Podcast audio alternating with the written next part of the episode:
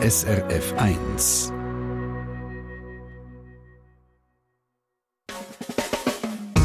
Deine Mundart auf SRF 1.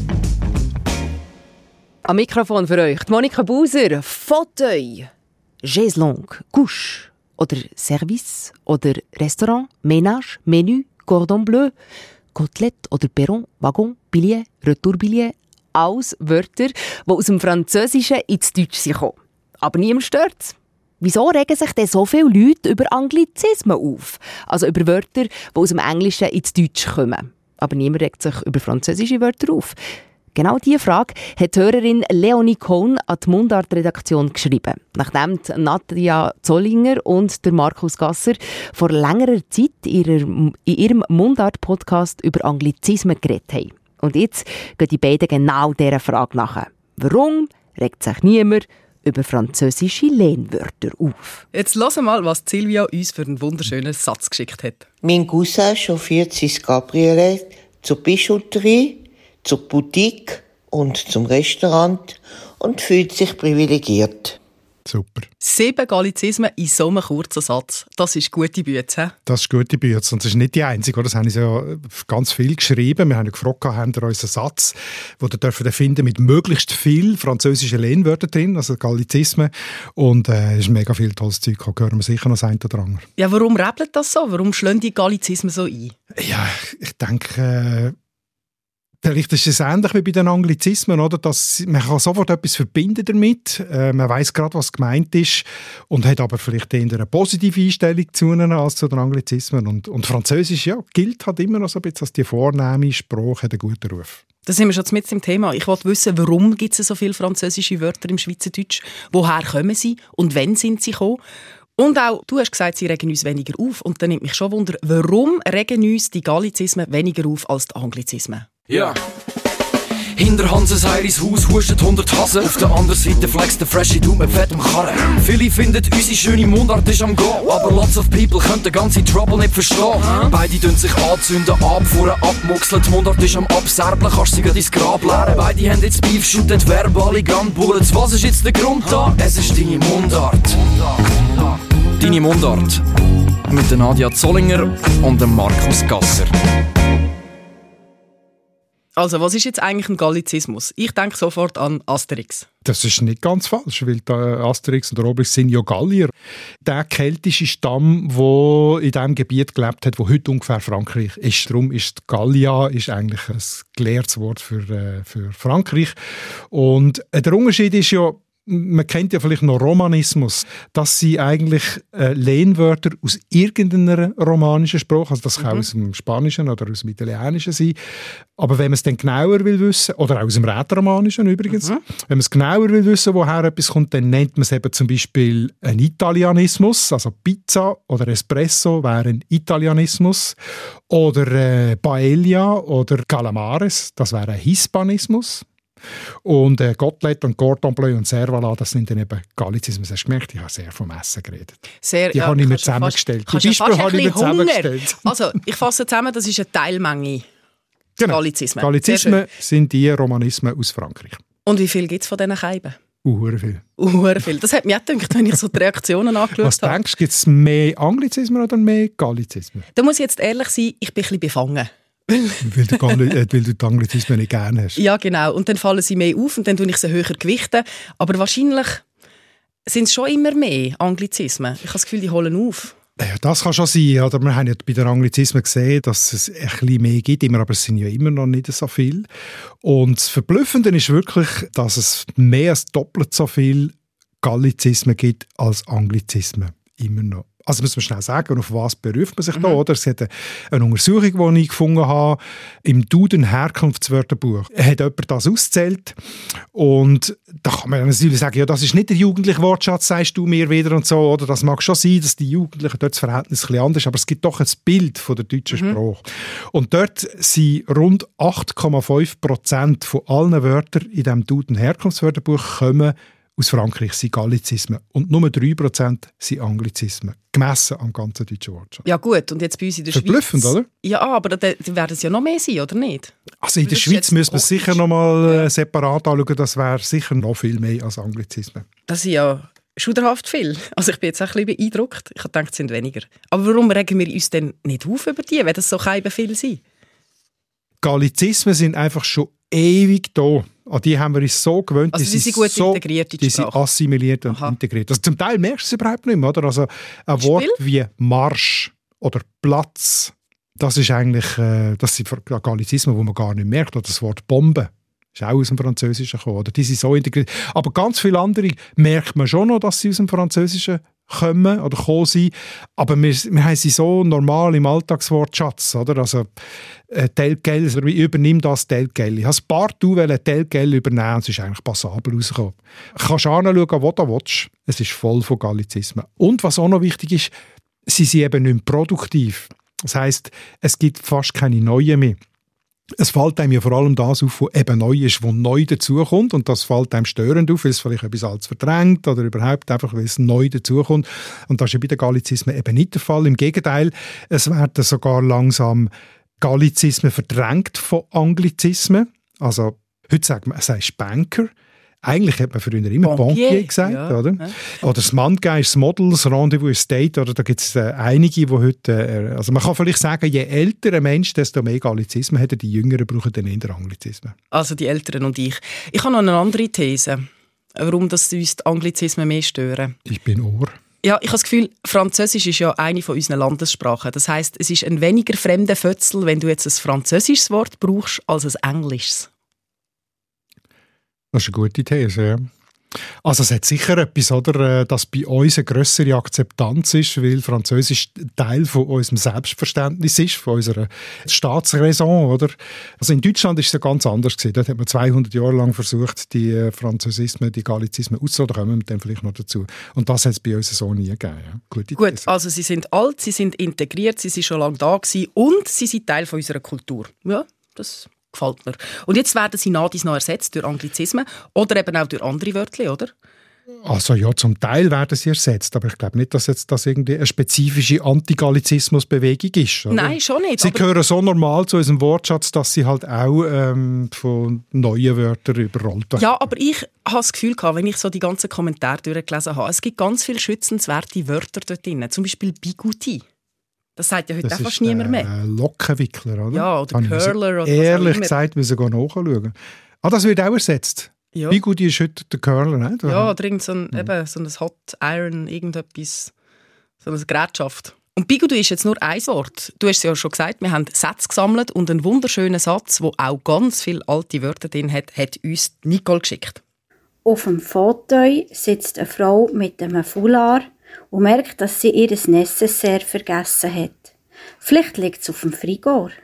Frigor finde ich super. Das sagen meine Freiburger Kollegen oder Frigor. Tatsächlich. Also der Kühlschrank. Der Kühlschrank. Ja. Und sonst, also necessaire ist für mich normal, das finde ich jetzt nicht veraltet. Ich Nein, ich sage, auch nicht. Ich sage höchstens im Witz Kulturbeutel. Ja, ich auch. Äh, und Foulard, ja, da weiß ich nie genau, was ist der Unterschied zwischen Foulard und dem Schal. Das Foulard ist viel leichter. Aha, siehst du, da gibt es auch wieder Unterschied. So ein Seidentüchli oder so, weißt du? Deine Mundart. Aber jetzt haben wir ganz viel schon Beispiele gehört. Kannst du dort ein bisschen Ordnung machen? Gibt es unterschiedliche Typen von Gallizismen? Also ja, es gibt jetzt nicht irgendeine fixe Typologie, wie wir auch schon hatten, aber es gibt gewisse lustige oder interessante formale Merkmale, aber auch inhaltliche, also inhaltliche Domänen, also Lebensbereiche, wo es besonders viel äh, Gallizismen gibt. Das das kann man ja vielleicht kurz anschauen. Also konkret ähm, gibt es die Verben auf «ihre», das ist eine extrem produktive Art gewesen, wie Gallizismen entstanden sind im Deutschen. Also dass französische Verben eingedeutscht worden sind, indem man «ihre» hinten dran gehängt hat. Also «flamber» wird «flambieren» oder «explizieren» oder «explizieren», jetzt noch ein bisschen abgeschliffen oder so. Da gibt es dann auch ein paar ganz herzige Veraltete, wo, wo, wo man ab und zu in Büchern noch trifft, oder so «parlieren» oder «kujonieren». Parlieren tun wir. «Parlieren» die mir. «Kujonieren» heisst jemand äh, «quälen», oder? Mein Liebling ist aber von denen «verexcusieren». Und das hat Simon geschickt, äh, Heimweh Kleckauer aus dem Simmental. Und er hat offenbar auch einen Buchtipp bekommen von dir. Das liest er jetzt nämlich. Das Buch Piotr Ivanovic von Albert Bechtold. Er findet es genial. Und in diesem Buch, das ist ja 1950 geschrieben worden, hat es auch ganz viele Gallizismen drin, die man heute nicht mehr so hört. Esplizieren, Mhm, Contrari, Das Konträre. Ne? Oder eben verexkusieren. Das finde ich wunderschön. Eine besondere Art von Integration ist übrigens auch noch die Übersetzung. Also es gibt auch sogenannte Übersetzungsgallizismen. Nicht so wahnsinnig viel. Äh, aber äh, bekannt ist Zwieback. Das ist eigentlich äh, ein, ein Kunstwort aus Biscuit. Zweimal Zwie- gekocht, Zwie- oder? ja, Zwieback. ja, okay. Oder was ich wirklich auch nicht gewusst habe. Zweimal gekocht, nicht zweimal backen. Habe ich gekocht gesagt? Ja. Nein, zweimal backen. Im Zwieback. Was ich nicht gewusst habe, ist, dass äh, Großvater und Großmutter auch Lehnübersetzungen sind, also das Grand-Père als alte deutsche Wort wäre eigentlich der Ahn oder der Mhm. Äni oder was es da alles gibt, oder? Und der Grand-Père ist zum Großvater und Grand-Mère zu der Großmutter übersetzen. Ein Kollege vom SRF hat mir noch äh, geschrieben, wo er gehört hat, also auf unseren Aufruf, oder? Er wohnt in der zweisprachigen Gemeinde Leubringen im Kanton Bern und seine Kinder sind äh, in einer französischen Schule und die machen selber auch so Übersetzungsgallizismen. Ich weiß nicht, ob sich die werden durchsetzen, aber es ist eigentlich das gleiche System, sehr herzig. Zum Beispiel der zehnjährige Bub, der sagt, wenn er will sagen, es ist mir im Fall ernst, he? dann sagt er, ich lache nicht im Fall. He? Und das ist übersetzt von «Je ne rigole pas». Und rigole ist ja lachen, aber in dieser Form würden wir es ja anders sagen. Oder, oder äh, die Kleine, die Vierjährige, sage ich, «Wart mich!» anstatt «Wart auf mich» wegen «Attends-moi». Oder? Das sind eigentlich auch Übersetzungsgallizismen. Du hast die Kategorie Übersetzungsgallizismen gemacht und ich glaube, ich kann eine neue Kategorie eröffnen, nämlich Scheingallizismen. Ich bin sehr sicher, dass es das auch gibt. Wir haben ja bei den Anglizismen auch darüber geredet. Da gibt es ganz viel, so Oldtimer Mhm. oder Public Viewing. Handy und so. Genau. Die tun nur so, aber sind keine echten. Genau. Gibt sicher auch. Scheingallizismen gibt es auch relativ viel. Ja. Blamage ist eins. Wie heißt das richtig denn? Also La Honte habe ich im äh, Übersetzungs im Duden gesehen, oder? Die Schande, gewusst. oder? Blamage ist etwas. Hä? Du hast es auch nicht gewusst. Nein, die meisten habe ich nicht gewusst. Also der, äh, der Friseur, das ist auch bekannt, oder? Die Deutschen sagen ja Friseur, das gibt es in Frankreich nicht äh, in dieser Bedeutung. Da hätten wir ja gewusst, wie es richtig heisst. Coiffeur, oder? Ja, das ist auch der Coiffeur tatsächlich in Frankreich. Oder der Figaro. Oder Fauxpas ist auch noch äh, Scheingallizismus, wenn man einen Fehler macht. Wie würde denn das heißen? Impair. Das weiß doch niemand. Das habe ich auch nicht gewusst, aber ich meine, das, das macht ja auch nichts, oder? Wir wissen ja, was gemeint ist, aber wenn du dann auf Frankreich gehst und sagst, Chef faux pas, dann nicht erstaunt sein, wenn dich jemand ein bisschen gehäuselt anschaut. Deine Mundart. Auch noch ein guter Ansatz. Du hast gesagt, man könnte es auch sortieren nach Lebensbereich, so nach Gebiet. Mhm. Also, wenn ich die Rückmeldungen so ein bisschen anschaue, dann kommt viel aus der Wohnkultur. Da hast du auch schon ein paar aufgezählt, gell? Ja. Mein Möbelliebling übrigens, der kommt von Beat. Chaiselongue als Ergänzung zum Kanapé und dem Sofa, als bequeme Sitzgelegenheit. Ja. Man kann jetzt auch wieder gut. diskutieren, oder? Chaise Longue ist ja nicht genau das gleiche wie das Canapé. Chaise Longue ist die, die auf einer Seite so ausläuft, dass man die Füße rausstrecken kann, während das Canapé oder das Sofa auf beiden Seiten äh, Stützen hat, Armstützen. Ja, aber er hat ja nur gesagt, es ist auch eine bequeme Sitzgelegenheit. Er hat nicht gesagt, es ist genau das Gleiche. Jo. Er hat es schon richtig gesagt. Aus dem Bereich Wohnen sind noch mehr gekommen. Taburettli, Toilette, Lavabo, Parterre oder eben Vestibül. Mhm. Und natürlich ganz viel aus dem Bereich Kulinarik, Esskultur, oder? Da haben wir ja schon einige Ja, du aufgezählt. bist schon eingestiegen mit dem Essen. Coupe, Püree, Likör, Glace, Soufflé, Service, Ambiance. Eine riesige Liste habe ich mir da rausgeschrieben. Du, da dazu kann ich dir eine Sprachnachricht servieren, und zwar einen 13-Ganger von der Franziska Schuler. Das Menü heute im Restaurant war einfach exquisit. gewesen. Es hat ein formidables Soufflé gegeben und zum Dessert habe ich eine Coupe mit etwas Likör genommen. Man hat aber auch einzelne Kugelglasse können nehmen und das alles bei einem super Service und in einer schönen Ambiance. Und das Ballon Weisse zum Apero und Bouillon zur Vorspeise habe ich noch nicht einmal erwähnt.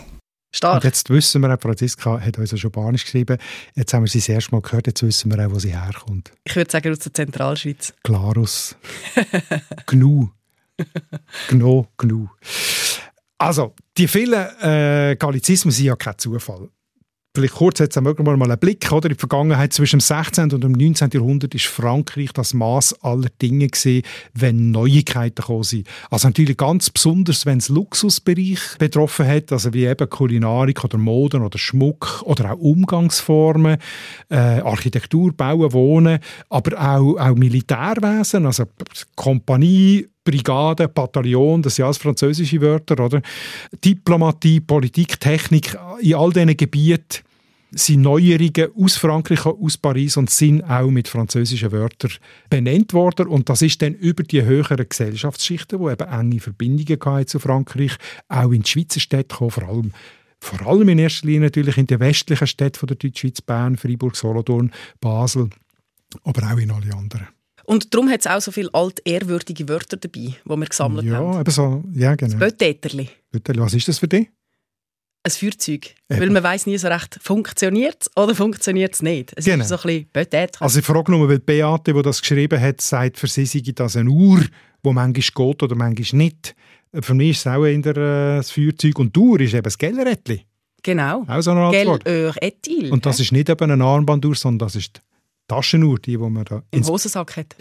Mein Liebster ist übrigens, den ich nicht kennt habe, der Santalöri. Hat der Kurt Schmidling geschrieben. Ich finde, das klingt so ein bisschen nach einem Schluffi. Ja, es könnte ein Schimpfwort sein, habe ich Ja. gedacht. Der Sante, Gackelöri. Ja, du bist so ein kleiner Santelöri, hä? so ein Nein. Schluffi. Ja, nein. Der Kurt Schmidling hat einen Beispielsatz geschrieben. Mein Cousin hat einen Santalöri. Und das ist ein Töff, der l'heure fährt. Ein, der 100 Mal fahren. Ja, Das ist so. nicht wunderschön. Das ist sehr schön. Dann haben wir noch Bagage, Povärli und so weiter. Es hat ganz viele so altehrwürdige Wörter. Also das Warum ist mir schon relativ klar. Also Frankreich ist das Zentrum und der Nabel der Welt gewesen, und so ist das dann zu uns gekommen. Aber wie? Wie genau sind die zu uns gekommen? Also du hast gesagt über die städtische Oberschicht. Aber das kann ja nicht alles sein. Also das ist schon einer der Hauptdinge, aber wenn man es ein bisschen genauer anschauen, es sind verschiedene Wege, wie die Gallizismen in die, in die deutsche Sprache gefunden haben. Ich habe übrigens ein wunderbares Buch dazu gefunden von einem E. Steiner. Ich weiss nicht, es steht immer nur ein E, ob es ein Ernst oder ein Eberhard ist. Einfach der E. Steiner. Die französischen Lehnwörter in den alemannischen Mundarten der Schweiz. Das Buch, das vor 100 Jahren ist, 1921, wo er erklärt, warum und wie das Gallizismen vor allem ins Schweizerdeutsche hineingekommen sind. Und ein Punkt, den er hier erwähnt, von verschiedenen, ist die Sprachgrenze natürlich. Also je näher an der Grenze, desto mehr Austausch. Aber er sagt auch, er hat gar nicht so viele Wörter gefunden, die so durch den direkten Kontakt zwischen den Leuten entstanden sind. Ein Beispiel, das er aufzählt, ist Marchandise. Also Berner, die Bauern vom Berner Seeland sind in Neuenburg ihre Ware verkauft und haben dieser Ware Marchandise gesagt. Das ist ein Beispiel. Aber tatsächlich ist schon so, je näher an der Sprachgrenze, desto mehr Gallizismen gibt es noch heute. Oder? Also Bern, Freiburg, Wallis, Basel, die haben deutlich mehr Gallizismen im, im Alltagswortschatz als jetzt zum Beispiel St. Gallen und Thurgau. Ja, das ergibt für mich schon Sinn. Weil Ja, dann haben die. Wörter weniger weit müssen laufen wenn sie näher sind an der Grenze. Wahrscheinlich ist das der Hauptgrund. Ich glaube auch. Schauen wir doch mal ein paar konkret an. Du hast gesagt, ähm, Bern zum Beispiel. Ja. Da schreibt uns Therese Bergmann Rüme. ja, Sage ich heute noch, der Heurüme.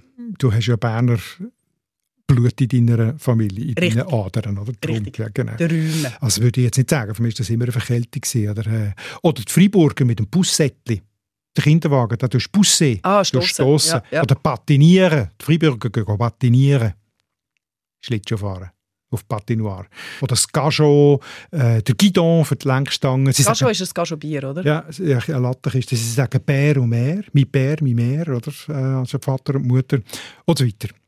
Also bei Bern ist es noch, natürlich hat es auch damit zu tun, dass die ja etwa 170, 180 Jahre, 16. bis 18. Jahrhundert Herren vom Wattland waren. Also die Watt ist französischsprachig, aber Untertanengebiet von Bern. Und der Umgangssprache dort war halt französisch. Gewesen. Und wenn du als Patrizier dort ein Landvogt ziehen oder mit denen irgendwie zu tun hast, musst du französisch können. Logisch. Bei den Basel ist es bisschen anders. Dort hat es nicht so ähm, Untertanenverhältnis gehabt. Das ist eben mehr über die Handelsbeziehungen und über die vornehme Schicht. Darum gibt es dort eben das Barenbli oder das Ritikül. Das ist Ähm, aber so ein bisschen mehr besser. Der Gortage, oder? Das Basel ist ja der Umzug heute noch der Gortage. Aus dem Wallis haben wir auch noch ein schönes Beispiel bekommen von der Chantal Gudruniero. Gudroniero. Gudronieren. Weißt du, was es ist? Grundieren? Fast. Teere. Le Goudron, französisch ist der Teer, oder?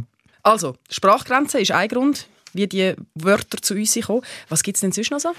Aufenthalt, oder? Fran Frankreich-Aufenthalt. Also 19. und 20. Jahrhundert war es ja eigentlich Pflichtprogramm von einer jungen Frau nach der Schule, dass sie das Welschlandjahr macht. Heißt auch, sie kommt ein Jahr lang mit dem Französisch in Kontakt, oder? Das hat sicher auch dazu beigetragen, dass... Also Au pair.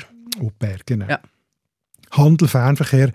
Und dann ist ein Faktor auch noch Einwanderung, also vor allem im 17. Jahrhundert, wo die bekannten Hugenotten, die Glaubensflüchtlinge aus Frankreich, das sind rund 60'000 Leute gewesen, oder, die in den, in den reformierten Kantonen in der Schweiz aufgenommen worden sind. Und dass sie meistens äh, auch aus den höheren Schichten sind, sind Industrielle gewesen, sind Händler gewesen und so weiter. Und die haben auch sehr viele kulturelle Neue, Neuerungen gebracht in die Schweiz. Äh, zu Bern ist damals offenbar, schreibt der Esteiner, äh, das Kaffee entstanden, also dass man die Kultur vom Kaffee trinken und sich zusammensitzen und Tee und Kaffee trinken, das haben die mitgebracht. Ja, zum Kaffee habe ich auch noch eine schöne Geschichte gelesen. Hast du die auch gesehen? Es ist per Mail gekommen mit Ha, dem, mit dem. Kaffeetier. Kennst du das Kaffeetier? Nicht erinnern, nein. Le Cafetier. Ja, genau. Und als Kind immer falsch verstanden und auch ein Tier drin gesehen. Ich meine, in so einer Cafetiere kannst du ein sehr schönes Tier sehen und dann plötzlich so, ah, das heißt Cafetier. Hm, Das ist auch eine Art äh, ein falscher Freund. Ja. Also, aber der allergrösste, der allerwichtigste Grund für die vielen Gallizismen bei uns in der Schweiz vor allem ist die jahrhundertelange, ganz, ganz enge politische und gesellschaftliche Verbindung von der Eidgenossenschaft mit dem absolutistischen Königreich Frankreich. Das kann man nicht genug betonen. Also die ganze Bündnis- und Soldpolitik, die die eidgenössischen Orte mit Frankreich hatten. Jetzt wird es eben historisch, gell? Jetzt kommt es kurz historisch. Mein Geschichtsunterricht ist schon eine Weile her. Wann ist das genau? Gewesen? Bis ins 19. Jahrhundert? Ja, also eigentlich bis zum Ende vom Ancien Regime, also bis zu der französischen Revolution. Ich glaube, die, die Bündnisse, die sind dann erst im Wiener Kongress aufgelöst worden, aber letztlich ist die alte Ordnung ja mit der französischen Revolution und dann mit dem Einmarsch von Napoleon in die Schweiz und so weiter ist das alles zusammengebrochen. Aber äh, in diesen 300 Jahren vorher, also vom 16. Jahrhundert an, ist die Eidgenossenschaft eben wirklich sehr stark äh, mit, mit Verträgen gebunden an Frankreich, also eine Art Freihandelsabkommen, wo der Handelsverkehr mit Frankreich geregelt hat und dann aber noch viel stärker eben der Söldnerdienst, also das sind auch Verträge gewesen. Frankreich hat den, den, eidgenössischen Ort Jahrgeld zahlt und Pensionen zahlt, also einfach Geld geben, damit die regelmäßig auch wirklich Söldner liefern. Und das haben sie dann auch gemacht. Also bis zur französischen Revolution sind in diesen 300 Jahren Hunderttausende von Schweizer Soldaten, also wirklich nur Männer gesehen, oder? in französischen Dienst gewesen. Das sind zum Teil kurze Dienste gewesen, vielleicht ein Einsatz oder so. Aber die haben natürlich dann trotzdem, wenn sie ein Jahr in einem Heer, in einem französischen gewesen sind, natürlich viel französische Sprache mitbekommen, haben dann vielleicht mehr die Fluchwörter heimgebracht, was weiß ich. Und, aber noch stärker ist natürlich die ganze, das ganze Offizierkorps, also die ganze städtische Patrizierfamilie, die haben ihre Söhne schon französisch er erzogen, also zweisprachig erzogen, weil die eh vorgesehen waren, um äh, ein paar Jahre in der französischen Armee als Offizier zu dienen. Und wenn sie dann zurückkommen, sind sie natürlich da dann wieder äh, höhere Beamte geworden und haben einfach hohes Ansehen gehabt. Also die ganze äh, städtische Oberschicht ist eigentlich durch und durch französisiert gewesen, kann man sagen. Ist eigentlich ab dem 16. Jahrhundert zweisprachig gewesen. Französisch als Karriereleiter. Genau. Kannst du dir vorstellen, wie wichtig denen bei der Sprache ist und, und wie gross der Einfluss. Solothurn war ja die Ambassadorenstadt, gewesen, also der Ambassadeur, also der Gesandte von Frankreich ist in Solothurn gewesen, und das hat aus Solothurn, also dort sind grosse Empfänge und Umzüge gewesen. also man hat gesagt, Solothurn ist praktisch eine französische Stadt gewesen, eine gewisse Zeit lang, also und ähm, ja, die Zweisprachigkeit ist natürlich dann eben mit dem Ende vom Ancien Regime, mit der französischen Revolution gegangen, aber die Wirkung vom Französisch in der städtischen Oberschicht, die ja weiter, also weiter existiert hat, die hat noch, noch 100 Jahre länger äh, nachgewirkt, oder? Also, dass man Französisch redet miteinander, dass man Briefe auf Französisch schreibt, schreibt der Steiner, das sind noch bis, bis Ende 19. Jahrhundert ganz normal gewesen. Ist das in dem Fall auch der Grund, warum dass wir mehr Gallizismen haben in der Schweiz als zum Beispiel in Deutschland? Also das ist sicher ein Grund, aber der Hauptgrund liegt natürlich drin, dass wir dass in der Schweiz nie eine Gegenbewegung gegen Gallizismen gegeben hat. Das ist in Deutschland ja so gesehen, oder? Die Welschsucht hat man das dort genannt. Also seit dem 17. Jahrhundert. Das gibt es als Begriff, die Welschsucht. Ja, das ist ein Zitat, das ich noch einmal gefunden habe, äh, gegen die Welschsucht. Also ich meine, das kannst du dir nicht vorstellen, wie die massiv, es gibt Verdeutschungsbücher. Es gibt ja das berühmte Beispiel vom Gesichtserker statt der Nase, wo man einem von diesen von diesen Verdeutschungseiferern nachsagt. Das hat man nicht können nachweisen, dass es das wirklich gegeben hat. Aber es hat tatsächlich ganze Bücher gegeben, wo drin steht, sagt nicht mehr Pistolen, sagt Meuchelpuffer. Das sagt doch niemand. Das ist jetzt ein Beispiel, wo alle schon damals, 18. Jahrhundert, alle nur gelacht haben und sich nicht durchgesetzt hat. Aber sagt völkisch, nicht national, hat sich bekanntlich durchgesetzt eine Mhm. Zeit lang. Sagt Polsterbett, nicht Kanapé, hat sich wahrscheinlich weniger durchgesetzt. Aber Moment ist zu Augenblick geworden. Passion ist zu Leidenschaft geworden. Also gewisse Wörter haben sich absolut durchgesetzt. Oder die ganze Eisenbahnterminologie, wo wir ja immer noch Coupé, Perron, Billett, Retourbillett sagen, sagt man in Deutschland Bahnsteig, Abteil, Fahrkarte, Rückfahrkarte, also dort ist die Verdeutschung. Also die grosse Bewegung 200 Jahre lang gegen französische Lehnwörter, die hat es in der Schweiz nicht gegeben und darum haben wir, müssen wir wirklich mal auszählen, sicher sehr viel mehr Gallizismen als heute noch im Deutschen ist weil wir nicht so dagegen sind und uns nicht so gewehrt haben gegen die. Heute, wenn man sich abgrenzen will, nutzt man halt einen Anglizismus. Ist das früher auch schon so gewesen, dass man sich irgendwie hat abgrenzen und cool und modern wirken und dann hat man halt so einen Gallizismus gebraucht? Ja, also da habe ich auch eine schöne Stelle gefunden. Das beschreibt der Steiner äh, 1921 auch. Und zwar sagt er, dass die neuen Worte, die neuen Wörter, die französischen, eben einen anderen Affektgehalt haben. Mhm. Heute würde man vielleicht sagen, sie sind cooler. Das, das würde, glaube heute niemand mehr sagen. ja, das beweist gerade, dass sich die Wörter eben abnützen, oder? Er schreibt, es sei eine Art ein richtiges Bedürfnis, fast ein Zwang, das zu machen, wegen der immer wieder zu beobachtenden Tatsache, dass häufig gebrauchte Wörter wie Münzen sich mit der Zeit abschleifen, ihren ursprünglich starken Affektgehalt verlieren und daher Ersatz verlangen. Und darum ist eben für seine damalige Zeit Salut viel familiärer, schreibt er, als zum Beispiel Guten Tag. Oder ein Bischof von einem Kind, das sei ein viel schöneres Kind als einfach nur ein schönes Kind oder ein brachtes Kind oder so. Ja, und das ist in dem Sinne das Gleiche wie heute bei den Anglizismen. Die glänzen einfach ein bisschen mehr. Das heißt, man zeigt sich ein bisschen fortschrittlicher, ein bisschen dynamischer, ein bisschen jünger. Ja moderner. Genau. Ja.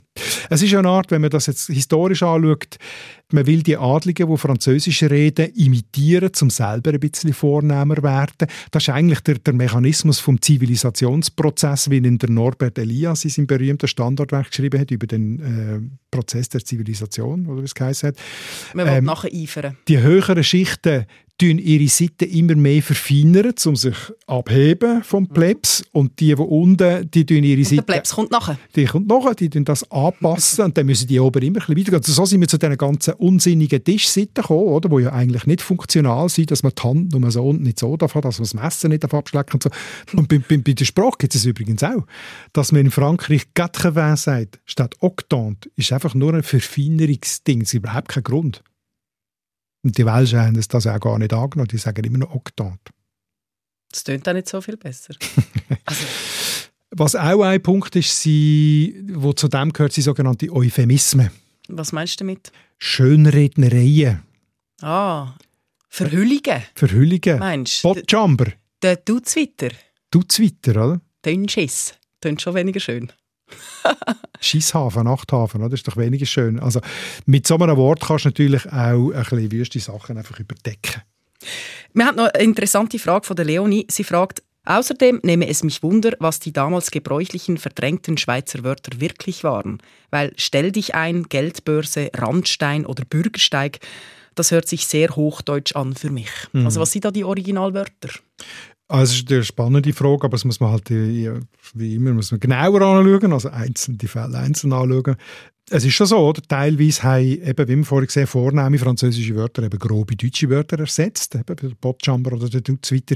Aber häufig waren es halt eben auch neue Sachen gewesen, die es so gar noch nicht gegeben hat und das, das ist nicht verdrängt worden. Also das Trottoir zum Beispiel ist im 18. Jahrhundert aufgekommen als Trottoir, auch bei uns und was hat sie geschrieben? Ähm, äh, Bürgersteig, das ist dann auch äh, so ein Verdeutschungsversuch gewesen, der gelungen ist, oder? Das ist sekundär gewesen, das ist erst im 19. Jahrhundert kommt der Bürgersteig auf als Verdeutschung vom Trottoir. Äh, ja, die Geldbörse, das ist bei uns der Geldsäckel gewesen. Und da ist dann so ein Ledersäckchen, oder wie? Ja, genau. Oder eine Blose, Schweinsblosen oder ah, so. sehr gäbig. Und das ist dann tatsächlich im 19. Jahrhundert vom Portemonnaie, vom eleganteren französischen Wort verdrängt worden. Wobei, auch hier, meine Freiburger Kollegen kann man eigentlich immer zitieren aus der Mundart-Redaktion, die sagen, der Geldsäckel. Boots blitz du. Hei, hei, hei. Oh, Halatz. Ja, nein. Da läuft der gerade der Schuh ins Elsass. Was hast du? Ah, I got it.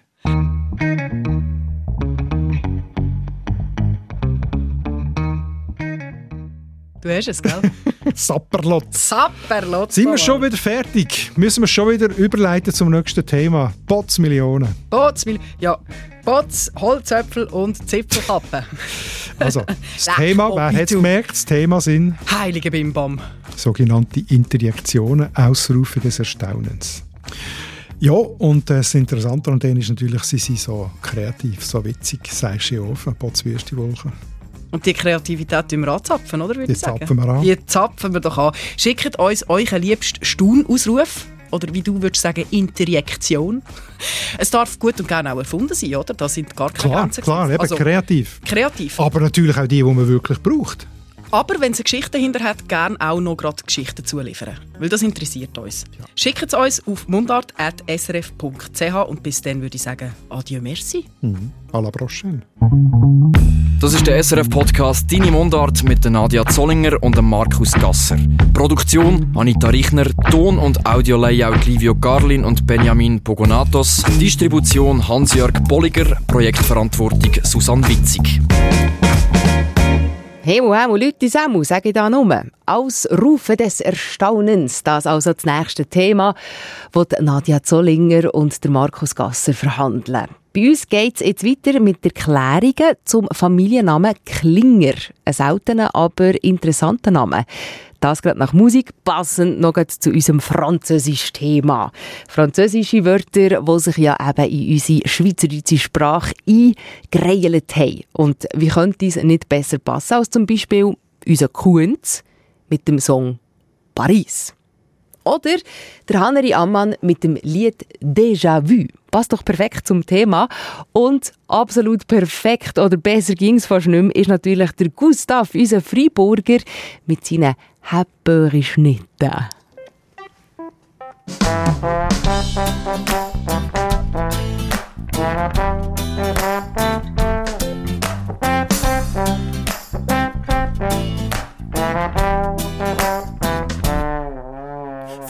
wann ich komme, hat es Berge, Flüsse See und mehr als tausend Indianer und eine alte weisse Fee. Was mit dem Rollbrett über die Matte kutet und schüttet, tut sie ja, spielt Saxophon und Flügelhorn und Rock'n'Roll auf dem Banjo. Von dort, wann ich komme, klatschen die Katzen mit den Knie und die Rosenstöcke lüpfen, drücken und tanzen bis am Morgen früh. Und die Autos liegen auf dem Feld und trinken Wasser und fressen Gras, weil von dort, wann ich komme, wachsen Häppern auf der Straße.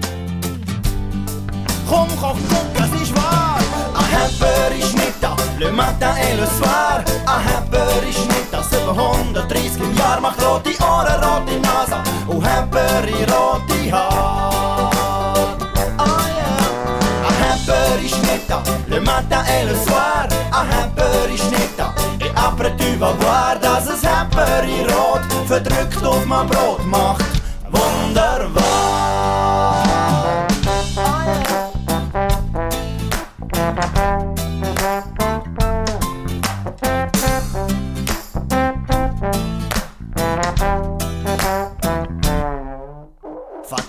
Wann ich komme, gibt mir am Abend nicht ins Bett, weil der Fippo sowieso ging nur blöde Witze erzählt. Und die sind schwarz und weiß und rot und blau wie ein Jackeretta, Schau und Gau, kommst du auch ein Mal, wenn wir einen Schnitt anfrickeln. Von dort, wann ich komme, redet man gut der Welt, schon Deutsch und die Mädchen nicht giggeln, wenn Buben bübeln hinter dem Fahrersboot. Und Träume fliegen wie Ballon, schön und rot und wunderbar, und wenn du einen kannst packen, dann wird er sogar wahr. Tu vas voir, es ist wahr. Ein Hepper ist nicht da, le matin et le soir. Ein Hepper ist nicht da, 730 im Jahr macht rote Ohren, rote Nase und Hepper in rote Haar.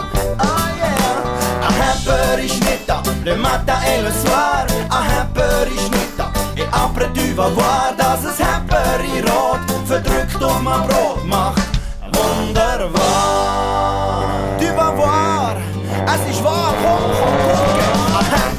Da, le matin et le soir. Ein Hepper ist nicht da, 730 im Jahr. Macht rote Ohren, rote Nase und Hepper in rote Haar. Yeah. Ein Hepper ist nicht le matin et le soir. Macht rote Ohren, rote Nase, rote Hände, rote Blumen, rote Füße, rote Not und Hepper in rote Haar.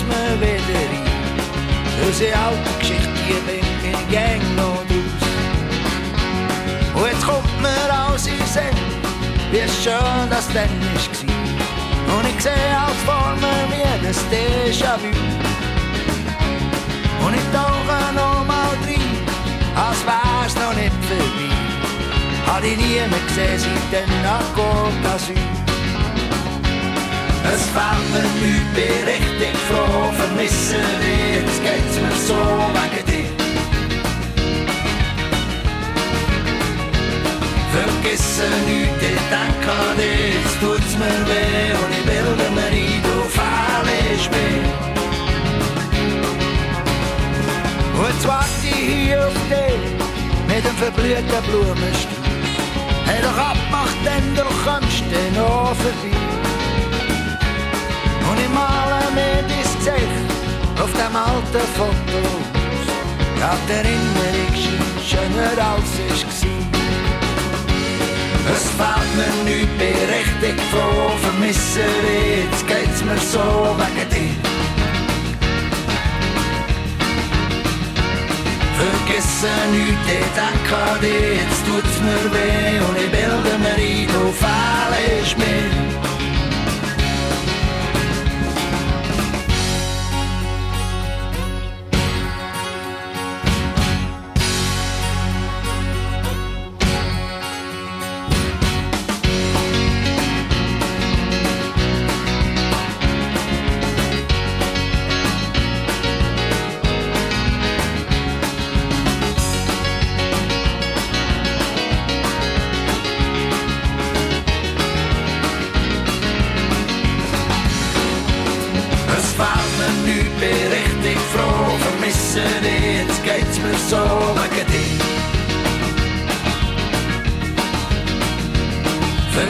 salut des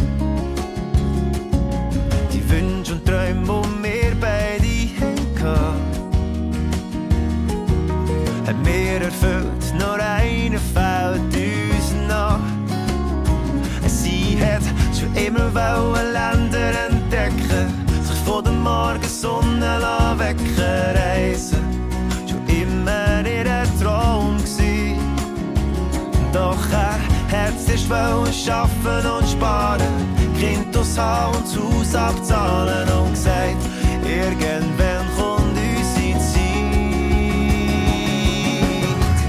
Dann werden wir Paris sehen, Kaffee trinken an der Champs-Élysées. Dann fahren wir auf Montpellier, an der Küste bis Saint-Tropez. Dann werden wir Paris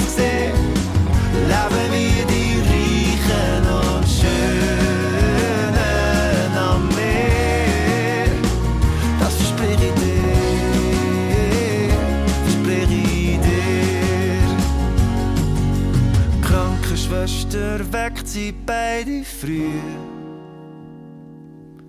Sie schauen sich zwei an und er sagt müde. Hab nicht Kummer, ich bleib noch ein da. Hat dir versprochen, mit auf Reisen zu kommen. Wir wollen doch noch Paris sehen. Kaffee trinken an der Champs-Élysées. Wir wollen doch noch auf Montpellier. An der Küste bis Saint-Tropez. Wir wollen doch noch Paris sehen. Leben wie die Reichen und Schönen am Meer. Wir wollen doch noch Paris Also, Gabriela, was kannst du uns zum Namen Klinger sagen? Gut, fangen wir mit der Herkunft an. Klinger, das ist in Burg im Leimental im Kanton Basel-Land, in Mauvelier und Saussy im Kanton Jura und im zürcherischen Embrach alt verbürgert. Das heißt vor dem Jahr 1800 als Bürgergeschlecht beleidigt. Die Ortschaften Burg, Mauvelier und Saussy, ganz im Nordwesten von der Schweiz, an der Grenze zu Frankreich, haben übrigens vom Wiener Kongress 1815 bis 1979 bzw. 1994 noch zum Kanton Bern gehört. Zurück zu Klingers. Der Name Klinger ist sehr selten und das bis heute. Im Schweizer Telefonbuch gibt es nur gerade 74 verstreute Einträge zu dem Namen. Gut, dann hätten wir die geografische Verbreitung schon mal geklärt. Ist die ja relevant für die Deutung von dem Namen Klinger? Ja, weil Klinger, das ist wahrscheinlich ein Wohnstätte- oder Herkunftsname. Das wäre dann eine Ableitung auf ER zum Mittelhochdeutsch Klinge, Schweizerdeutsch Klinge. Klinge bedeutet rauschender Bergbach, Schlucht, Doppel oder auch tiefe Stelle in einem fließenden Gewässer. Jünger bedeutet es auch Sand- oder Kiesbank, Inseln, Hügel zwischen zwei Schluchten. Der Name Typ Klinge kommt in der Deutschschweiz sehr häufig vor. Ah, lustig, das habe ich noch gar nicht gehört. Und die ersten Klinger haben in diesem Fall bei so einem Ort mit Namen Klingen gewohnt oder sind von dort hergekommen? Genau. Und für den Zürcher Zweig, altverbürgert in Embrach, ist das mit grosser Wahrscheinlichkeit der Hof Klingen, wo 1302 südöstlich von Bülach verzeichnet ist. Auch heute gibt es dort noch den Klingenhof. Und auch im Juragebiet mit seinen Schluchten, Klus, Doppel und vielen Sturzbächen gibt es viele Klingennamen. Das leuchtet ein. Und mit der Klinge von einem Messer, wo mir bei Klingen aus erstes Sinn kommt, hat der Familienname Klinger gar nichts zu tun. Ja, das ist nicht unmöglich, aber eher unwahrscheinlich. Mittelhochdeutsch Klinge bedeutet zwar auch Schwert, Schwert- oder Messerklinge, das heißt, grundsätzlich könnte Klinger auch ein Berufsübernahme für einen speziellen Schmied, also zum Beispiel ein Klingenschmied, ein Messerschmied sein. Für diese These habe ich aber nur einen Beleg aus Deutschland, wo am Ende vom 14. Jahrhundert der Friedrich Klingenschmied auch Friedrich Klinger genannt wird. Für unsere Schweizer Klinger ist das darum eher nicht wahrscheinlich. Es gibt aber auch noch eine dritte Erklärungsmöglichkeit zu unseren Klingers. Aha, und die wäre? Klingen könnte auch ein Übernahme zum Mittelhochdeutsch Klingen sein, was ähm, Klingen, Rauschen, Tönen bedeutet. Der erste Klinger wäre also jemand gewesen, der laut redet oder laut tönt. Da hätten wir also wieder die Verbindung zu unserem vorher erwähnten Klingen, wo ja unter anderem rauschender Bergbach bedeutet und auch laut ist. Fassen wir also nochmal zusammen. Klinger ist also am wahrscheinlichsten eine Wohnstätte oder ein Herkunftsname zu einem der vielen deutsch-schweizer Orts- und Flurnamen Klingen. Möglicherweise ist Klinger aber eher unwahrscheinlich eine Berufsübernahme für einen Messerschmied oder als Übernahme für jemanden, der laut geredet hat. Aber sicher ist, das Klingers sind schon früh in Embrach, Zürich und im Jura belegt. Das war es von der heutigen Mundartsendung auf SRF 1. Redaktion Markus Gasser, Nadia Zollinger, André Perler. Musik Christa Helbling. Am Mikrofon für euch Monika Buser. Nächste Woche tauchen wir mit «Deine Mundart» tief in die Vergangenheit ein, und zwar mit Fragen von unseren Hörerinnen und Hörern. Der Mundartredakteur Christian Schmutz ist live bei uns im Studio zu Gast und er beantwortet Fragen wie «Was ist ein Telle?» «Was bedeutet «struppiert?» und «Was passiert jemandem, der böse runde Fall?» kommt. Antworten auf eure Fragen heute in einer Woche am Donnerstag am Abend in der Sendung «Deine Mundart». «Deine Mundart» für alle Dialektfans. Jetzt schauen auf srf1.ch. Und selbstverständlich. Bleiben wir passend zu deiner Mundart. Musikalisch auch noch gerade ein bisschen bei Mundart-Musikern, wie zum Beispiel der Polo Hofer und die Schmetterband mit «Travailler c'est trop dur» oder wir die Swiss Jazz Orchestra and Friends mit «So wie denn», wo ich jetzt noch begleitet in diesem Donnerstagabend, 9. Juni. Guten Abend wünsche ich.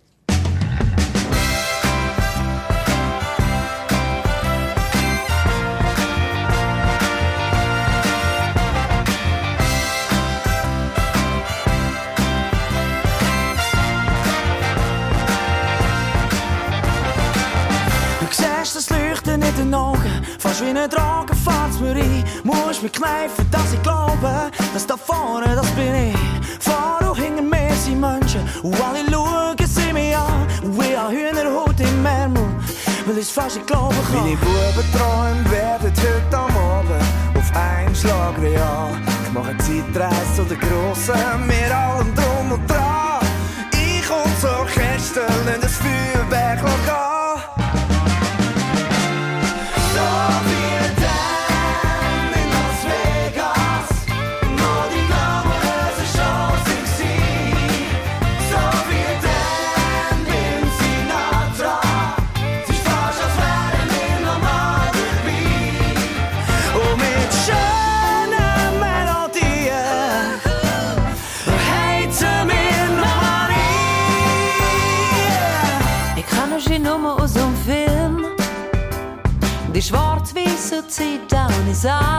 Erlebt.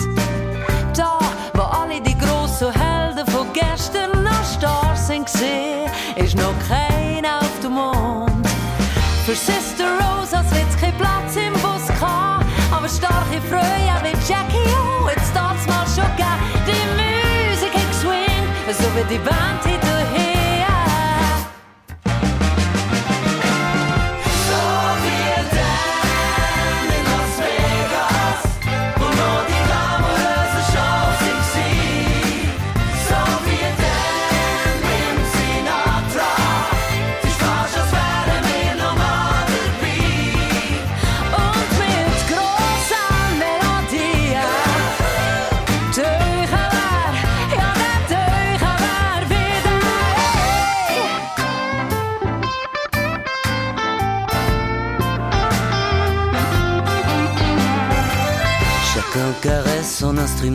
comme si c'était un amant. Des moody blues, des cha-cha-cha. Johnny, Louis, Ella, Ella. Personne ne pense au lendemain. Nous danserons jusqu'au matin. Un événement si fantastique avec des ondes d'ange magie. Frankie Boy, magie.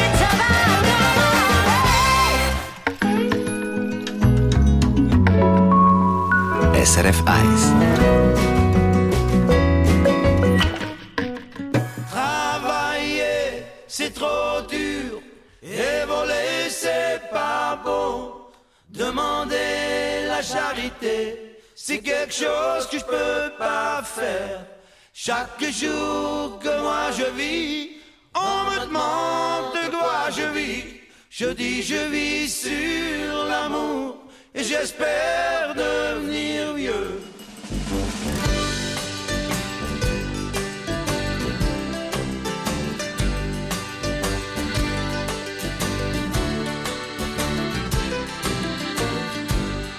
Moi je fais la musique, je plonge tous les soins, après traîner tout partout, après chanter dans Wisky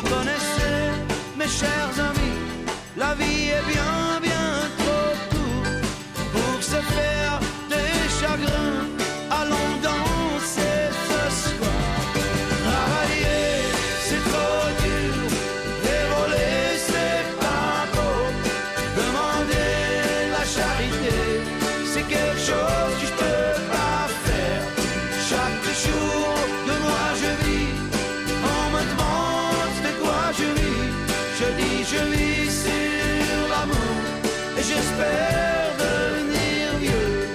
Travailler, c'est trop dur. Et voler, c'est pas beau.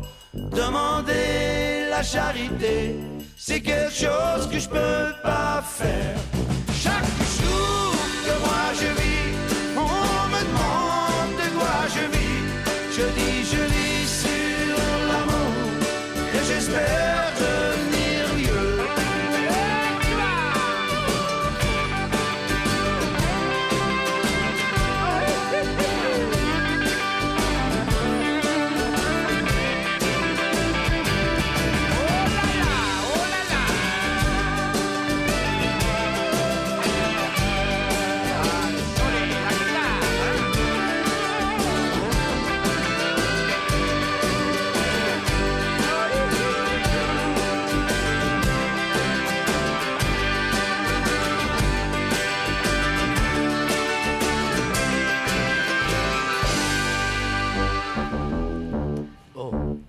Zusammen mit dem Polo Hofer und der Schmetterband wird es in ein paar Sekunden 9 Uhr und da geht es gerade los mit dem Nachtclub und dem Raphael Lappard, der von euch wissen was ihr so Geschichten, für Geschichten habt rund um euer Glücksbringer.